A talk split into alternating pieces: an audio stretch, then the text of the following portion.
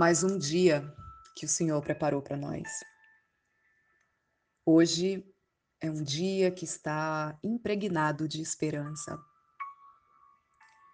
Um dia que Ele preparou com requinte de detalhes para nós. Hoje pode ser um dia frutífero na sua vida. Basta você se posicionar. Acredite, as misericórdias do Senhor foram renovadas logo pela manhã, te dando uma nova chance de recomeço. E hoje eu quero falar com você, minha querida, sobre sorrir.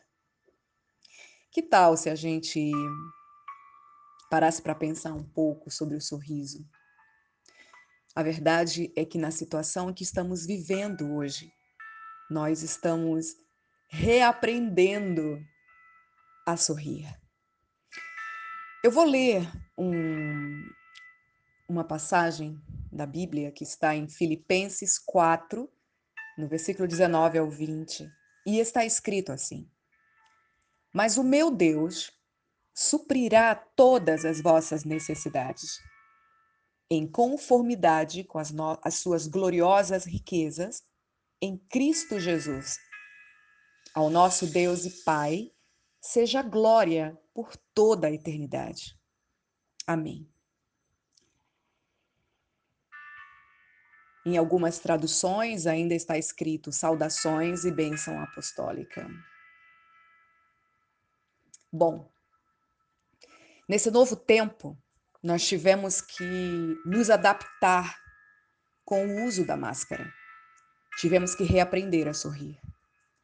Sorrir com os olhos, sorrir com gestos, sorrir com as atitudes,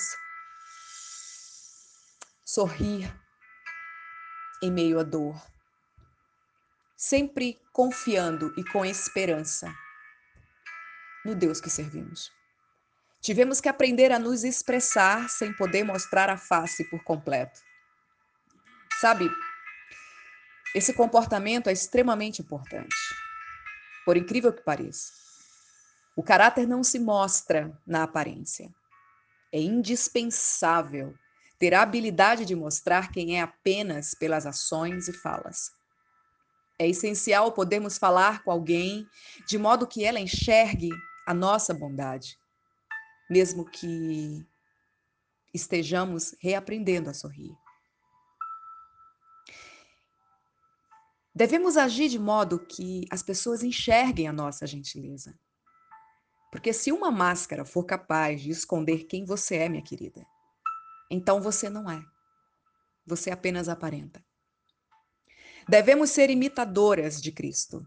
Como diz em Mateus, capítulo 5, nos versículos 13 ao 16, que nós somos o sal da terra e a luz do mundo. Devemos resplandecer luz onde quer que passemos. Se somos o sal, Vamos temperar o mundo com mais alegria, mesmo em meio ao caos que estamos vivendo. Se somos a luz, vamos iluminar a vida de todos os que estão conosco. Então, sejamos aquilo que nascemos para ser. Mesmo que alguém não nos conheça, mesmo que alguém não enxergue a bondade pelo nosso agir.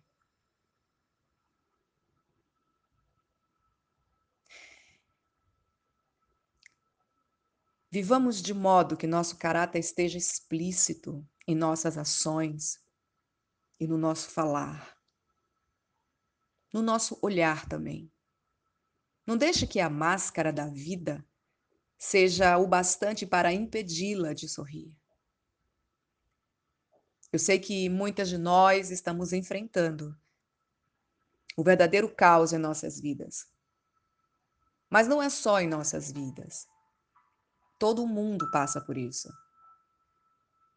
Crise financeira, crise até de identidade,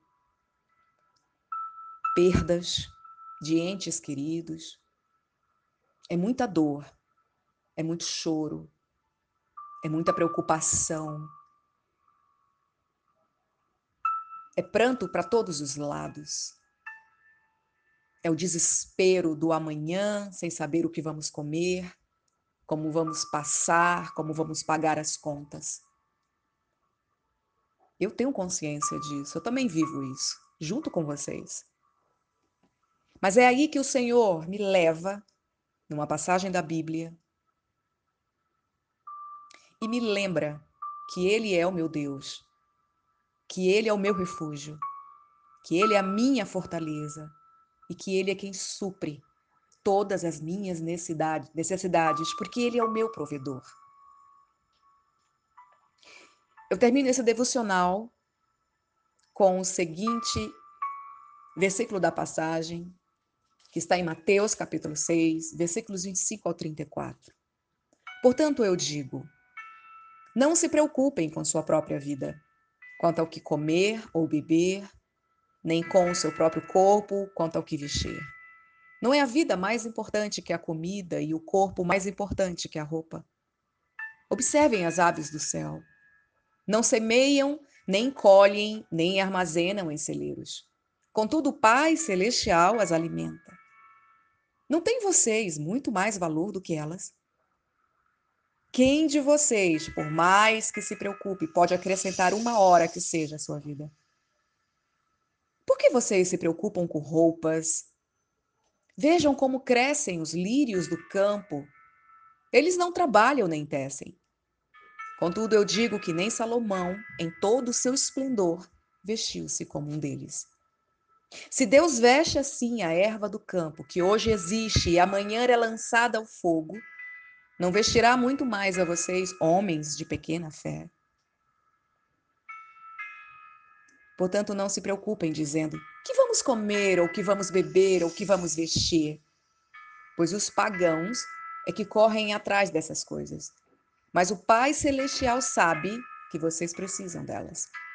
Busquem, pois, em primeiro lugar o reino de Deus e a sua justiça. E todas essas coisas serão acrescentadas a vocês. Portanto, não se preocupem com o amanhã, pois o amanhã trará suas próprias preocupações. Basta a cada dia o seu próprio mal. Deus abençoe a sua vida.